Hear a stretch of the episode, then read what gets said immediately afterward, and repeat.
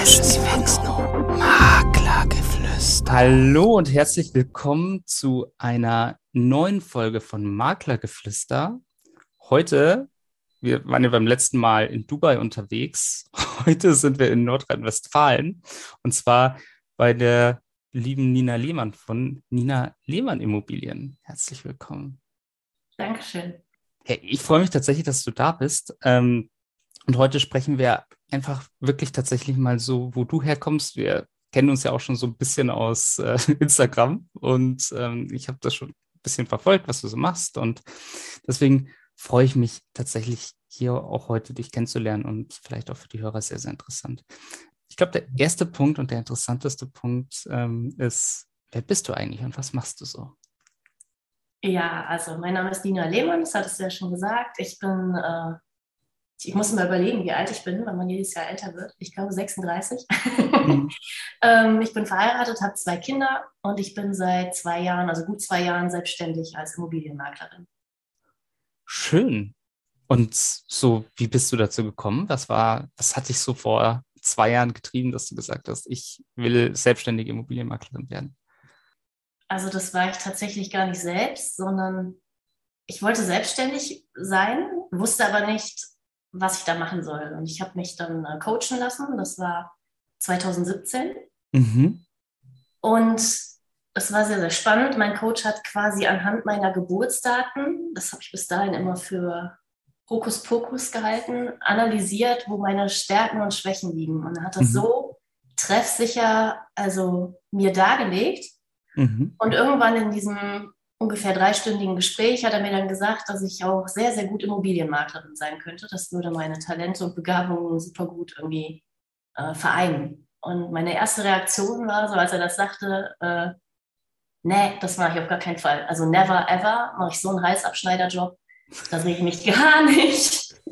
Alles, was er bis dahin gesagt hatte, da konnte ich mich total drin wiederfinden. Aber an diesem Punkt war wie so eine, wie so eine Schranke gefallen. Und ich gedacht habe, nee, also bei aller Liebe auf gar keinen Fall. Mhm. Und dann, ja, sagte mein Mann am nächsten Tag, so, wie war denn eigentlich dein Coaching? Und dann habe ich gesagt, ja, ich muss da immer noch drüber nachdenken. Er sagte irgendwie, ich sollte Immobilienmaklerin werden. Und dann sagte er, ja, mach das mal, das ist gut, das passt zu dir. und ich so, nein, das geht doch gar nicht. Und ähm, ja, ich muss dazu sagen, wir haben selber sechs Jahre lang nach einem Haus gesucht, mein Mann und ich, vorher. Mhm. Und das, ähm, ja, wir hatten auch einige Erfahrungen mit Immobilienmaklern. Die waren jetzt nicht alle durchweg so positiv, also teils, teils.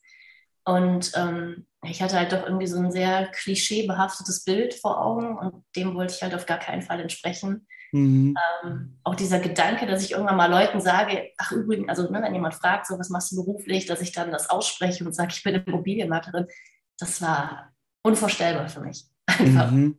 Naja, und dann sagte aber eine Freundin zu mir, Nina, du weißt das ja, ne? wo dein höchster Widerstand ist, da ist dein größtes Potenzial. Und dann dachte ich, ja, du hast recht. Verdammt. dann äh, muss ich mich wohl doch mal, also muss ich mal schauen, ob ich mich damit doch anfreunden kann. Und jetzt inzwischen bin ich sehr froh, dass ich äh, ja, diesen Schritt gegangen bin und gesagt habe, ich mache es einfach. Ja. Du hast, du hast jetzt was gesagt, äh, das fand ich sehr interessant. Du hast gesagt, ich hatte so ein paar Klischees äh, in Bezug auf Immobilienmakler. Und ich hatte auch selber so diese, diesen Widerstand oder diese Hemmung.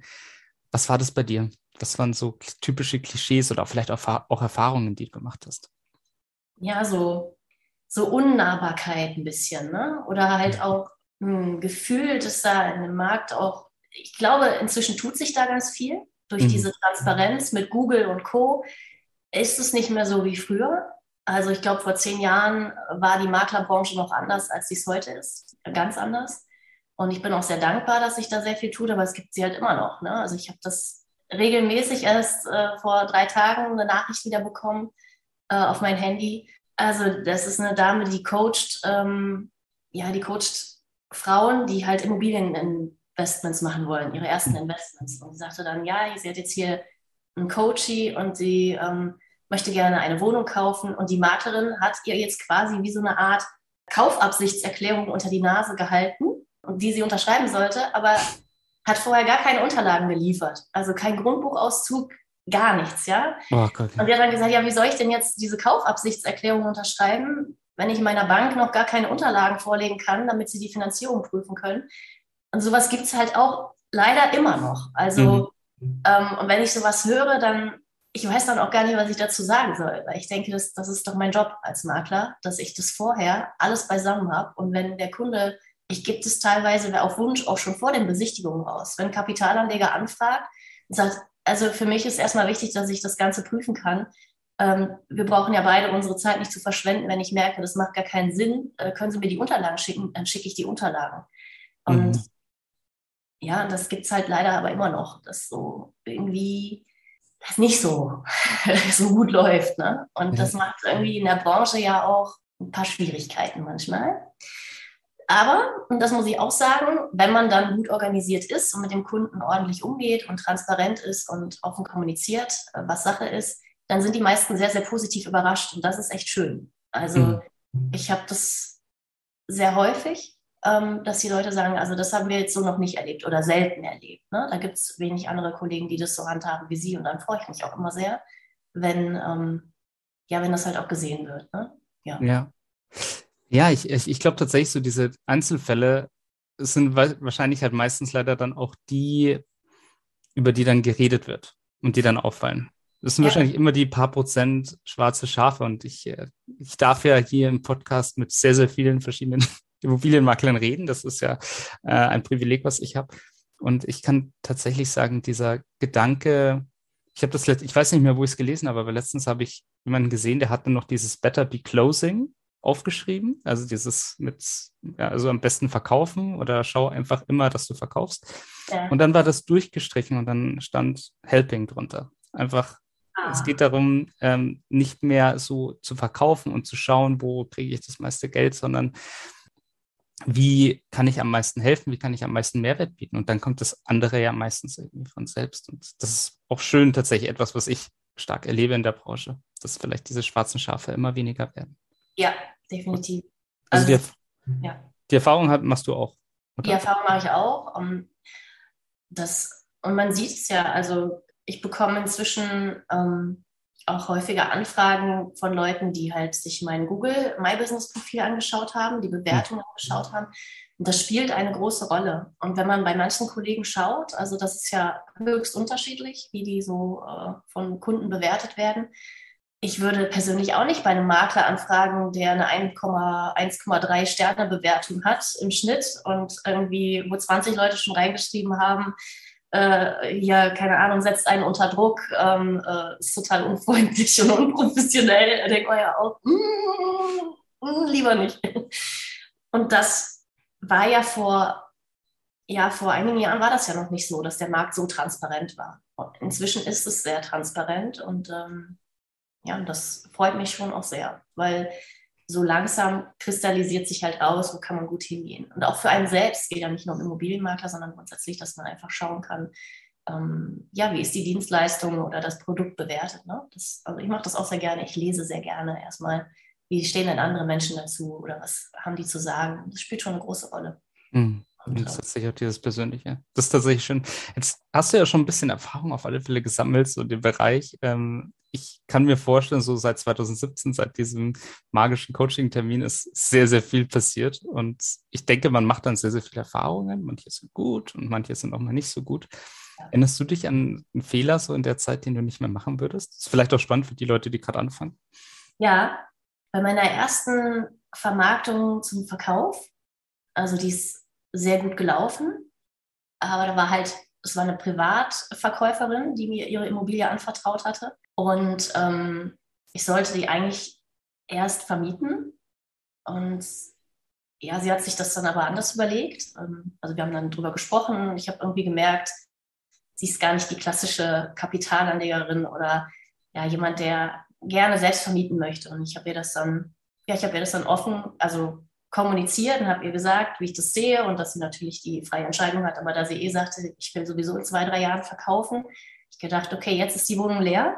Jetzt können wir die Käuferzielgruppe Eigenheimbesitzer super gut mit einbeziehen und dann bekommt man in der Regel auch einen besseren Preis, als wenn man an Kapitalanleger verkaufen möchte. Und das leuchtete ihr sofort ein. Da hat sie gesagt, nee, das äh, ist absolut richtig und sie hätte sich jetzt das überlegt und möchte doch lieber verkaufen. Und dann hatte sie mir einen Preis genannt, den sie mindestens haben möchte. Und dann mhm. musste ich auch erstmal ein bisschen schlucken, habe gedacht, das ist ordentlich, das ist sportlich äh, in der Lage. Aber gut, wir versuchen es mal. Ähm, ich habe ja auch gesagt, ich kann das nicht versprechen, aber ich gebe alles. Und wenn wir das machen wollen, dann müssen wir auf jeden Fall ein bisschen dabei unterstützen und habe ihr dann ein Homestaging vorgeschlagen. Das hat sie auch dann dankend angenommen, hat gesagt, auf jeden Fall, sieht super aus, kann ich mir gut vorstellen, dass die Wohnung sich dann besser verkauft und die Nachfrage war auch richtig gut. Ähm, und ich hatte ganz am Anfang schon in den ersten drei, vier Besichtigungsrunden die Käufer mit dabei, die sofort gesagt haben, wir wollen diese Wohnung und wir zahlen Summe X.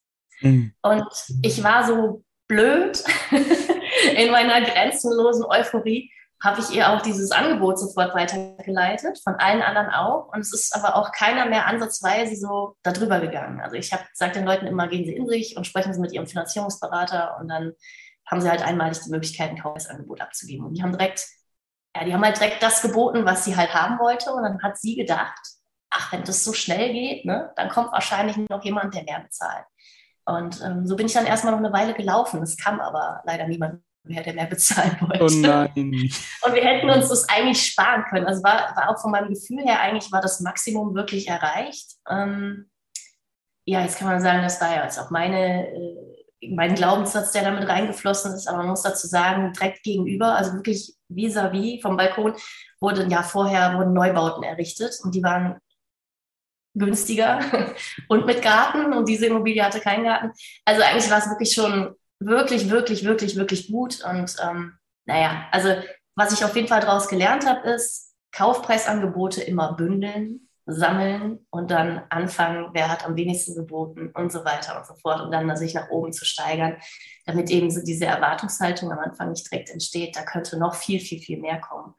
Ähm, genau. Ja, das habe ich daraus gelernt auf jeden Fall. Also es hat trotzdem geklappt und sie war auch hinterher sehr, sehr zufrieden, alles super, aber ich würde es halt so nicht mehr machen. Also das hat dann wahrscheinlich mehr Stress gemacht, als es hätte machen müssen, oder? Ja, genau. Also es war halt, der Rest war halt quasi vertane Zeit. Also ich glaube, ich habe dann da noch, ich weiß gar nicht, wie viele Besichtigungen ich da insgesamt gemacht habe. Lass, lass es mal 20 gewesen sein oder so.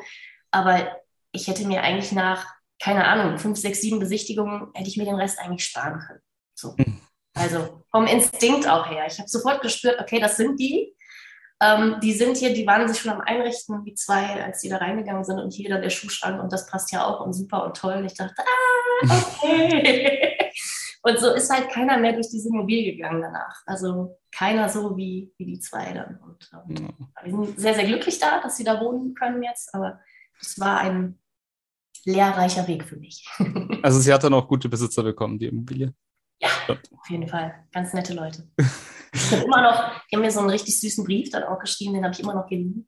Oh. Immer wenn ich schlechte Laune habe, dann packe ich den aus und dir genau, einfach so ein Dankesbrief, ne, weil sie sich so gefreut haben. Die haben irgendwie jahrelang gesucht und dann spürt man ja auch immer schon, die Leute wollen wirklich und haben schon oft die Erfahrung gemacht, hat nicht geklappt. Dann ist da ein bisschen mehr Drive dahinter, das ist schön. ja. ja, Menschen zufrieden machen, ich glaube, das ist eines der schönsten Dinge. Ne? Ja.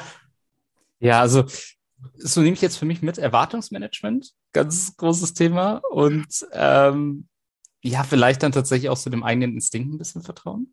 Mhm. Ist das so die, die Richtung? Ja. Ja. Und jetzt natürlich so in, in diesen ähm, Jahren, die du jetzt schon so gemacht hast und geschafft hast, was waren so für dich die größten Herausforderungen bis heute? Also erstmal meine Marke überhaupt aufzubauen, war die allergrößte Herausforderung für mich. Mhm. Wenn man so bei Null anfängt keiner kennt einen, ja dann auch selbst erstmal davon überzeugt zu sein, dass man es kann. Also das war ich am Anfang nicht wirklich, weil ich gedacht habe, okay, es gibt ja da draußen ganz viele Kolleginnen und Kollegen, die machen das schon seit Jahren oder seit Jahrzehnten, die haben das voll drauf. So, und ich soll jetzt zu Leuten gehen und sagen, ich kann das auch, aber ich habe es noch nie gemacht. Das ist schon, mm, also es war eine Herausforderung. Das war so das, das Größte dabei. Und irgendwann habe ich aber gemerkt, es geht gar nicht so sehr den Kunden auch gar nicht so sehr um das, was ich kann, sondern um darum, wie ich mit denen umgehe. Also wie gehe ich mit den Menschen um, mit denen ich in Kontakt bin. Das spielt eine viel größere Rolle als meine Qualifikation. Mhm. Und ähm, Ja, und als dann dieser Punkt irgendwann kam, also der ist entstanden durch eine Begegnung, die ich hatte mit einem anderen Maklerkollegen, der unglaublich kompetent ist und ja, aber halt irgendwie so dieses, also zwischen den Zeilen halt immer dieses fehlende Selbstvertrauen kam so durch. Und da habe ich gedacht, ah krass, also das ist also der, das ist der Faktor. Es geht gar nicht so darum, was ich kann und wie viel Scheine ich gesammelt habe. Ich kann jetzt also noch zehn Jahre lang mich weiterbilden in allen Bereichen. Wenn ich aber immer noch nicht wirklich selber glaube, dass ich das kann, dann wird das auch auf der anderen Seite eben so ankommen und dann unterschreiben mir relativ wenig Menschen wahrscheinlich einen Auftrag. Mhm. Ja, das war so ein, so ein richtiger Aha-Moment, wo ich gedacht habe, ah, okay, das ist es also. Also du musst anfangen, an dich selbst zu glauben. Ah, okay. so. Und in dem Moment, wo das dann geschehen ist, ja, war eigentlich alles anders. Also ich führe so gut wie keine Gespräche, ähm, aus denen ich unzufrieden rausgehe oder aus denen ich einen Kunden unzufrieden rausgehen lasse oder einen potenziellen Kunden. Und ähm, ja, das ist so. Das ist richtig schön. Ja. Das, das, ist ein richtig schönes Thema. Ja, also ich, ich muss sagen, ich bin immer wieder total begeistert, wenn man das mal erlebt, weil wir haben ja, mit, wir haben ja mittlerweile so viele große Franchise-Marken auf dem Markt, die man mhm. so kennt. Und wenn man es dann tatsächlich auch schafft, wirklich so mit seiner eigenen Marke erfolgreich zu werden, ich glaube, das heißt schon was so auf ähm, im Immobilienbereich, weil man hat ja schon immer so den ein oder anderen ähm, Konkurrenten vor Ort. Und auch das, was ich so sehr stark erlebe, ist immer wieder, dass dieses sich verkaufen können, an sich glauben, diesen selbstbewussten Eindruck machen, diesen überzeugten Eindruck machen, dass das auch so, so wichtig ist. Ja, und besten geht es natürlich klar, wenn man schon ein paar Mal die Erfahrung gemacht hat, dass es funktioniert und dass man das kann. Und ähm, und natürlich, wenn man Leute hinter sich stehen hat, die auch an einen glauben. Also ich sage ja immer so diesen Spruch, du bist, also der ist ein bisschen ausgelutscht so in der Persönlichkeitsentwicklungsszene, aber es ist tatsächlich so, du bist der Durchschnitt der fünf Menschen, mit denen du die meiste Zeit verbringst. Und wenn du Menschen um dich herum hast, die an dich glauben und die sagen, ich weiß, dass du das kannst, dann ist das viel, viel leichter. Dann hast du wie so einen Rückenwind, als wenn du permanent dir die Zweifel anderer reinziehen musst und dagegen auch noch ankämpfen musst und sagen musst, ja doch, aber es ist ja gar nicht so, wie du sagst, sondern da natürlich, habe ich da jetzt schon ganz oft mit dir erlebt. Äh, das, das ist eigentlich der Schlüsselfaktor auch, ne? dass man sich ein Umfeld schafft, ähm, das hinter einem steht und wo man, wo man einfach spürt, die sind einem, also diese Menschen, die man um sich herum äh, hat, sind einem auch wohlgesonnen und wollen auch ähm, den Erfolg bei dir sehen. So. Hast du das schon von Anfang an oder hast du das geschafft irgendwie mit der Zeit? Merkst du das, dass du selber selektierst? Ja, ich selektiere. Schön. Also inzwischen schon, früher nicht. Früher habe ich immer gedacht, ich muss es allen irgendwie recht machen. Und ich habe aber irgendwann gemerkt, das kann ich gar nicht. Also ich bin sehr, mh, mm, ja, auch speziell so in meiner Haltung zum Leben inzwischen, glaube ich. Mhm. Da kann nicht jeder mitgehen. Also nicht jeder versteht das, nicht jeder kann da irgendwie dran anknüpfen. Und es ist auch okay. Also ich möchte ja niemanden davon überzeugen, dass er so sein soll oder die, die Dinge so sehen äh, soll wie ich. Ich möchte nur einfach äh, in meiner, meiner, wie soll ich sagen, meiner Art halt frei sein. Und wer sich dem anschließen will, ist herzlich willkommen. Oder wer da mitgehen möchte oder genauso das sieht, ist auch echt sehr, sehr herzlich willkommen. Und wer nicht, ist es auch fein. Also ähm, für jeden, wie sagt man das immer, Topf gibt es den passenden Deckel. Und ich glaube, ich passe nicht zu jedem, nicht jeder passt zu mir und das ist auch vollkommen in Ordnung so. Auch dieser Mut anzuecken, ich glaube, das klingt jetzt sehr, sehr stark ähm, auch raus. Ähm, wenn du jetzt gesagt hast, dieses selbstbewusste Auftreten ist, ist super wichtig. Das gehört ja auch dazu, zu sich ja. zu stehen. Ja, und das war bei mir nicht immer so. Ich bin eigentlich von, von meiner äh, Erziehung in der Kindheit bin ich so aufgewachsen, dass ähm, meine Eltern immer sehr, sehr wichtig war, gerade meiner Mutter, was andere von uns denken. Also diesen mhm. Satz habe ich eigentlich von morgens bis abends immer eingetrichtert bekommen. Was sollen die Leute denken? Was sollen die Nachbarn denken? Was soll keine Ahnung wer denken? Es ging eigentlich nie darum, geht es uns gut mit dem, wie wir so sind, sondern es war immer so wichtig, was denken andere über uns und über ja, wie wir so sind, ne? oder wie wir wirken auch. Was sollen die Nachbarn denken? Ja, ja, genau. Es war echt, das war meinen Eltern sehr, sehr wichtig und das ähm, haben die auch nicht böse gemeint, ähm, aber es ist halt, es prägt einen schon erstmal. Ne? Und dann so, da, sich so rauszuwinden und zu sagen, okay, andere dürfen jetzt einfach von mir denken, was sie wollen, das ist okay. Hauptsache, ich denke von mir oder fühle für mich, dass es okay ist, so wie ich bin.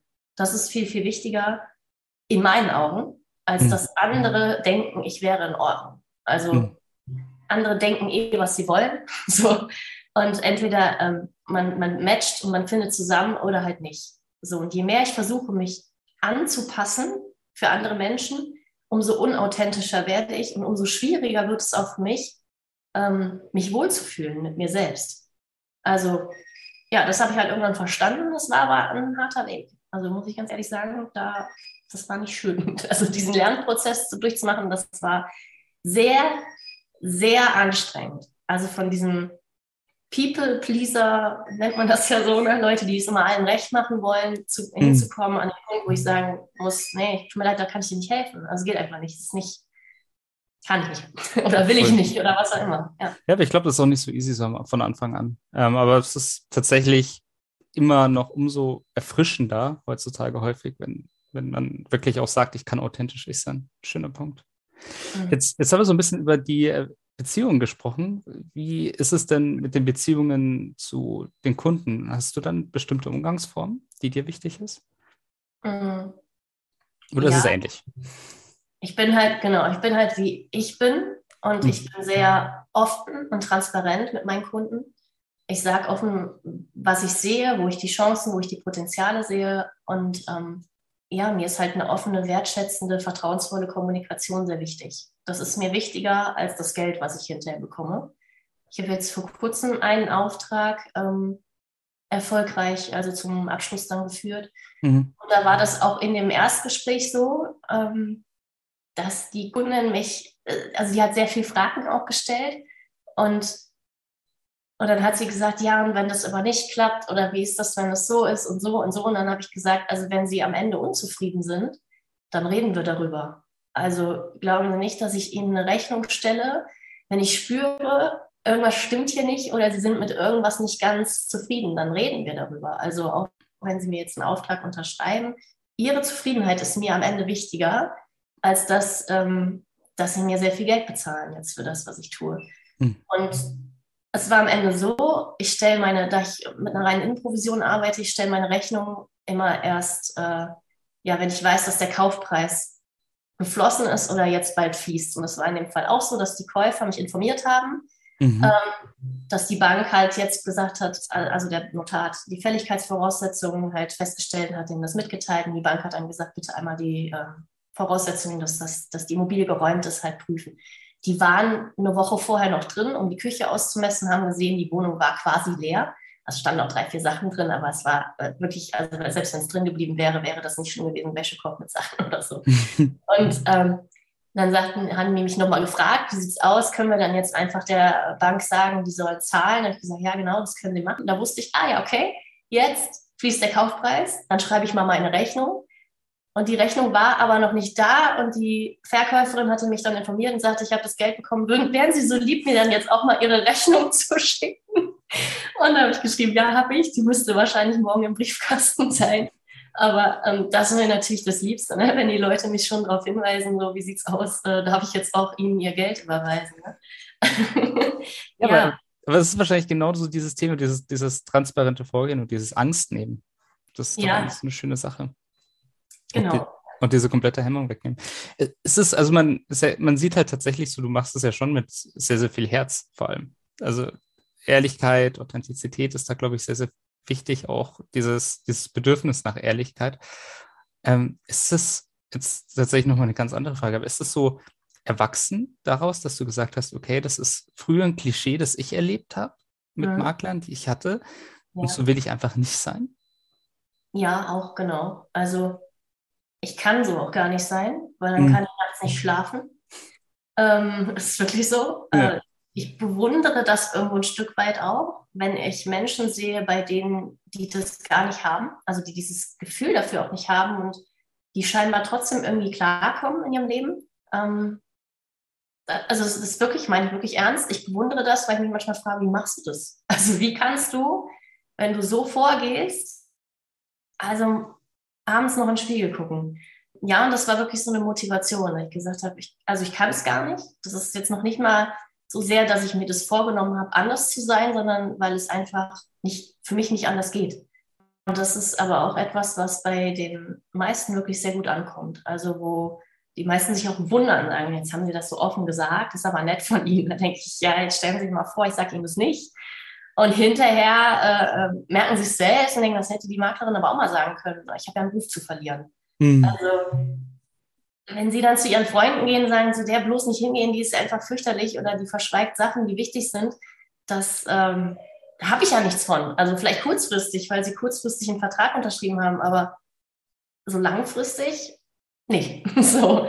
Und ähm, ja, das ist schon, das ist mir sehr wichtig. Ja. Schon. Ist es auch, weil ich, ich kann mir vorstellen, so, dass der ein oder andere jetzt da sitzt, weil ich meine, ich glaube, die Branche ist auch nicht immer so total easy, vor allem am Anfang nicht. Man sitzt dann da und, und muss ähm, sich, wie du schon gesagt hast, positionieren, die eigene Marke aufbauen.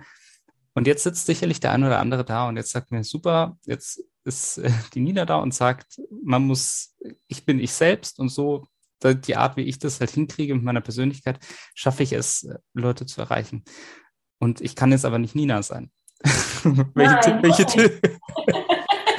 welche, welche, Tipps würdest du jetzt den, den Leuten so geben? Was sind so die Skills, die sie sich so beibringen müssen?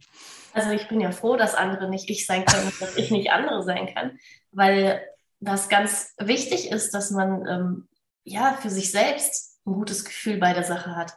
Und das merkt der Kunde. Und dann merkt der Kunde, auch gehe ich damit in Resonanz. Also ich sage das immer so ein bisschen, klingt so ein bisschen esoterisch, ne? schwingen wir auf einer Wellenlänge oder halt nicht. Und deswegen muss jeder unbedingt so sein, wie er selbst ist, damit man das eben halt für sich ausfinden kann. Also mit der Kunde das ausfinden kann und auch der Makler. Also das ist ja auch eine gegenseitige Geschichte, dass auch ich manchmal spüre, wenn eine Anfrage reinkommt, ah, das ist jetzt nicht so. Also hatte ich jetzt die Tage gerade wieder, ähm, wo ich gemerkt habe, nee, ich glaube, wir werden nicht warm miteinander. Und das ist auch vollkommen okay, weil für diese Leute gibt es dann andere passende Makler, mit denen die dann richtig gut warm werden.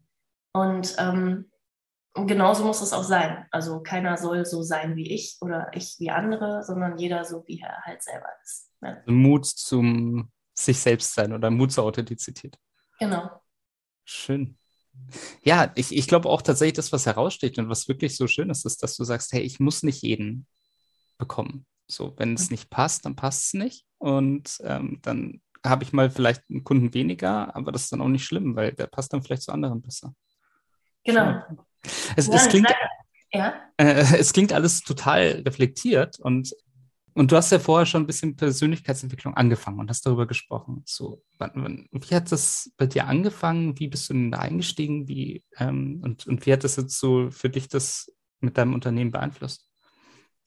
Mm, also angefangen hat das eigentlich ungefähr mit der Geburt meines ersten Sohnes, jetzt vor etwas mehr als zehn Jahren. Zehn hm. jetzt. Und da fing so das so ganz langsam an. Also ich habe mich damals zum Beispiel, ich habe mich bewusst dafür entschieden, dass meine Kinder zu Hause geboren werden. Und das war schon sehr außergewöhnlich. Da kam auch gerade bei der ersten Geburt, also habe ich mir rückblickend gewünscht, ich hätte es einfach vorher keinem gesagt, weil es ist ja eh gut gegangen, sowohl beim ersten als auch beim zweiten Kind. Und ich hätte mir dann diese ganzen Sprüche nicht anhören müssen, wie verantwortungslos ich denn bin und keine Ahnung. So, ja, aber das hat mich sehr gestärkt. So, mhm. und da wusste, also da habe ich so das erste Mal in meinem Leben erfahren, was ich denn für eine Selbstwirksamkeit habe. Also, das hatte ich vorher irgendwie so nicht.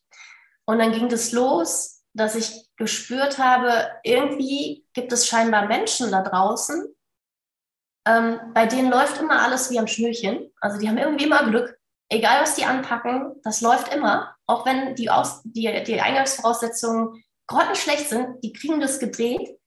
Und dann gibt es Menschen wie mich auf der anderen Seite des Lebens, bei denen läuft irgendwie gar nichts. Und wenn eigentlich alles gut ist, kriegen, kriegen die es hin oder kriege ich es hin, dass es irgendwie doch nicht läuft oder dass irgendwas schief geht. So, ne? So bei, bei allen läuft der Telefonanschluss und wenn bei uns äh, Aufschalttermin ist, läuft es nicht. So, über Monate. So, so, so Geschichten hatte ich irgendwie ständig in meinem Leben. Und ich habe mich irgendwann gefragt, ist es wirklich so, dass Menschen Glück haben oder Pech. Also gibt es das, dass man einfach, dass man ausgeliefert ist, dass man ähm, daran nichts ändern kann? Oder hat das vielleicht doch etwas mit einem selbst zu tun, wenn das Leben nicht läuft? Und dann bin ich irgendwann auf den Trichter gekommen, möglicherweise hat es doch etwas mit einem selbst zu tun. Auch wenn ich das eigentlich in dem Moment noch nicht so richtig hören wollte, weil ich gedacht habe, okay, ja, das kann ja sein. Bei allen anderen ist es so. Mhm. Also alle anderen haben ihr Schicksal selbst in der Hand, aber ich nicht. Also ich habe Pech. Also bei mir ist irgendwie, trifft diese Regel nicht zu, weil ich bin doch echt eigentlich ein netter Mensch, so ich gebe mir echt Mühe, umgänglich zu sein. Warum läuft es bei mir nicht und bei allen anderen läuft es? Das verstehe ich nicht. Ich verstehe es nicht und irgendwann hat mich das so gewurmt, dass ich in diese Persönlichkeitsentwicklungs, wie nennt man das, Szene oder was auch immer, so reingerutscht bin und gemerkt habe, ach, es gibt noch andere Menschen, die diese Themen beschäftigen und ähm, die sich entwickelt haben. Vielleicht auch wirklich, ich sage das, das provoziert manche, glaube ich, ein bisschen, aber wenn man sich wirklich aus dieser Opferrolle rausentwickelt, aus diesem, ich habe immer Pech, alle anderen haben so ein Glück, ähm, das geht. Und das ähm, ist ein ja, ein anspruchsvoller Weg teilweise, je nachdem, wo man so herkommt, wo man gestartet ist. Äh, wenn man wie ich gestartet ist, von dem Punkt, äh, alle wollen mir was Böses, dann ist das nicht so leicht. Aber in dem Moment, wo man halt Verantwortung übernimmt für sein Leben, kann sich das von jetzt auf gleich drehen. Und ähm, ja, das spielt schon für mich eine riesengroße Rolle, mhm. weil wenn man das Gefühl hat, man ist ausgeliefert, dann hat man wenig Spielraum, also Bewegungsspielraum auch. Ne? Ähm, und dann frage ich mich auch manchmal, wenn ich so auf mein altes Leben zurückblicke, wieso habe ich das nicht schon früher erkannt? Oder wie habe ich eigentlich mein Leben gelebt damals? Ich verstehe das gar nicht mehr. Wenn ich da so hinschaue, also ich weiß, wie ich damals drauf war und trotzdem denke ich, mein Gott, was muss ich anderen auf den Zeiger gegangen sein auch? Mit meinen, äh, alles ist fies. so, ne? Ja, man, man, fühlt sich auch wohl in diesem, in diesem Umfeld. Und ja. vielleicht haben sich die anderen dabei gedacht, ach ja, so bei mir läuft es ja dann ganz gut. Dann vergleicht man sich ja aber gerne. Guck mal, die hat aber irgendwie, ja, das ist ja schön, bei mir läuft es irgendwie, ne? Ja, vielleicht habe ich irgendwie als Negativbeispiel gedient, ich weiß es nicht. Könnte gut sein, ja. Und natürlich geht es auch heute wieder um ein Produkt von McGrundriss. Denn wir haben unsere Außenvisualisierung geupdatet und noch praktischer und beeindruckender gemacht. Zum Beispiel könnt ihr jetzt die Tagesstimmung frei wählen und entscheiden, ob euer Objekt morgens, mittags oder abends dargestellt werden soll. Dazu habt ihr noch die Möglichkeit, die Perspektive komplett frei zu wählen. Und dank der neuen Geolokalisierung könnt ihr auch die Umgebung individuell anpassen lassen. Also je nachdem, wo euer Objekt steht, kann man jetzt die Umgebung individuell anpassen und so noch mehr Realität in die Visualisierung bringen. Alles natürlich im verbesserten Design und in 4K. Probiert's einfach mal aus unter www.macrondriss.de. Werbung Ende. Ja, es ist wirklich schön, weil ich meine, wir sehen so viele, also so viele Leute ja auch hier dabei waren. Also der Ali zum Beispiel von ähm, Toriba, der auch tatsächlich irgendwie als Flüchtling nach Deutschland gekommen ist und dann im Flüchtlingsheim aufgewachsen ist und jetzt wirklich ein total erfolgreicher Unternehmer auch ist. Mhm. Ähm, oder ja, der, der Daniel, der quasi als DJ dann irgendwie voll auf die, also aufgehört hat, auf die Nase gefallen ist, äh, verschuldet war und dann hier jetzt auch sein Glück da eigentlich gemacht hat und so weiter. Also man sieht irgendwie so, wenn man, man kann auch schlechter, oder die Babs, Steger, ja, ja, Die, die auch letztens dabei war, die auch jetzt nicht so die einfachsten Voraussetzungen hatte ursprünglich und jetzt ähm, ja zu einiger Bekanntheit auch gekommen ist. Mhm. Ähm, ja, es ist, es ist eigentlich schon so das Thema, dass es schon immer das ein oder andere Beispiel gibt von Leuten, die es wirklich auch sehr gut aus schlechten Voraussetzungen schaffen. Mhm. Und du ja auch. oder ich weiß jetzt nicht, ob die Voraussetzungen schlecht waren, aber. Ja, so mittel wahrscheinlich. Ne? Also meine Eltern sind halt ganz bodenständige Menschen. Also die ähm, ja, hat einen Gastronomiebetrieb und mhm. äh, inzwischen ist mein, mein Vater schon in Rente und meine Mutter, die macht, glaube ich, noch ein, zwei Jahre und dann geht sie auch in Rente. Aber ähm, ja, das ist, also ich weiß auch gar nicht, wie meine Eltern darüber denken, dass ich Immobilienmaklerin bin, wenn ich ehrlich bin. Wahrscheinlich ja, finden die das schon irgendwie befremdlich, aber äh, letzten Endes ist es, ist es ja egal. Also wichtig ist ja, was ich darüber denke ne? und ähm, oder inzwischen denke. Mhm. So. Und das strahle ich ja aus. Und indem ich das ausstrahle, was ich selber fühle, gehen andere damit in Resonanz. Also ich habe die Erfahrung gemacht, je weniger ich mich selbst kritisiere, umso mhm. weniger kritisieren mich andere. Je mehr ich mich selbst auspeitsche und sage, ah, das ist alles blöd, umso mehr Menschen kommen und zeigen auch mit dem Finger drauf und sagen, ja, übrigens, das ist blöd. So, man hat quasi das, was man über sich selber denkt, immer wie unsichtbar auf der Stirn stehen als Message. Hm. Andere lesen das und wiederholen das quasi nur. Das ist etwas, das musste ich auch lernen, weil ich früher gedacht habe, was für ein energetischer Quatsch und Hokuspokus, das stimmt doch gar nicht. Aber doch, man strahlt das aus. Also hm. das, was man über sich selbst denkt, ist viel wichtiger, als was man annimmt, was andere über einen denken könnten. Weil je mehr man sich den Kopf darüber zerbricht, was könnten jetzt andere von mir denken, umso mehr denken andere genau das, was ich nicht will, was sie von mir denken. Weil einfach diese, äh, ich weiß nicht, wie das funktioniert, aber irgendwie sind wir Menschen ja unsichtbar miteinander verbunden und spüren instinktiv, ähm, was bei dem anderen Sache ist. Also man spürt das irgendwie. Und auch die, die glauben, sie hätten keinen Instinkt, spüren es auch. Also es, es, gibt ja, es gibt ja diesen, es gibt in der Psychologie so einen Begriff, der nennt sich Spotlight-Effekt. Ganz interessant. Und das ja. ist immer so, wenn wir in die Schule gegangen sind früher und dann hatte man eine neue Frisur, dann hat man sich immer gedacht, oh Gott, was werden jetzt die anderen denken und oh mein Gott und Mensch. Und am Ende des Tages ist es ja so, dass jeder von diesen anderen Menschen auch selber mit seinen Gedanken, weil er jetzt vielleicht eine neue Hose oder ein neues T-Shirt anhat, auch mit dem gleichen Gedanken in die, in die Schule gegangen ist. Und so ist eigentlich jeder mit sich selber beschäftigt. Man denkt nur immer selber, dass sich die ganze Welt um einen dreht und dass die Menschen so sich beachten. Und wenn man, und also wird die Aufmerksamkeit erst auf einen gezogen, wenn man darüber spricht oder wenn man darüber handelt auf eine gewisse Art und Weise. Mhm. Oder darauf aufmerksam macht, auf, ja, manchmal auch unbewusst. Ne? Man will das gar nicht, aber irgendwie fühlt man sich komisch oder besonders oder was weiß ich und schwuppdiwupp schon ist die Aufmerksamkeit da. Ähm, genau, weil letzten Endes ist es genauso, wie du sagst. Menschen gucken eigentlich immer erstmal bei sich als bei anderen. Ja, also kommt natürlich auch vor, aber in der Regel hat jeder so seine eigenen Baustellen und so. Und dann, ja, es ist spannend auf jeden Fall. Schön. Nina, ich fand es super, dass du heute zu Gast warst. Ähm, mich würde es natürlich noch interessieren für alle, ähm, ja, wenn sie auf dich zukommen dürfen, wie sie dich denn finden können und wo man, wie man auf dich zukommen kann. Also ich bin bei Instagram, bei Facebook, LinkedIn, Xing, so das Übliche und habe eine Website auch. Also mhm. ähm, www.nina-lehmann-immobilien.de. Da findet man mich, da kann man eine Anfrage stellen. WhatsApp habe ich auch, da kann man irgendwie auf so einen Button klicken und dann kann man mich anschreiben. Also ja, irgendwie kommt man auf jeden Fall mit mir in Kontakt. Da sind genug Kontaktformulare und Felder, die man ausfüllen kann. Ja.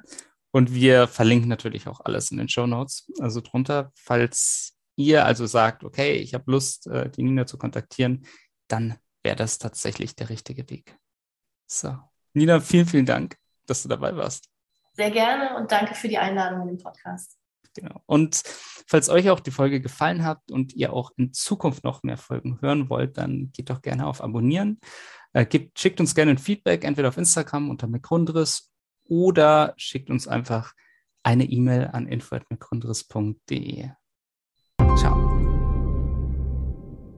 Maklergeflüster ist ein Podcast von McGrundriss. Wenn ihr jetzt also sagt, euch hat der Podcast gefallen und ihr wollt den weiterhin unterstützen, dann könnt ihr das zum einen natürlich mit einem kostenlosen Abo tun.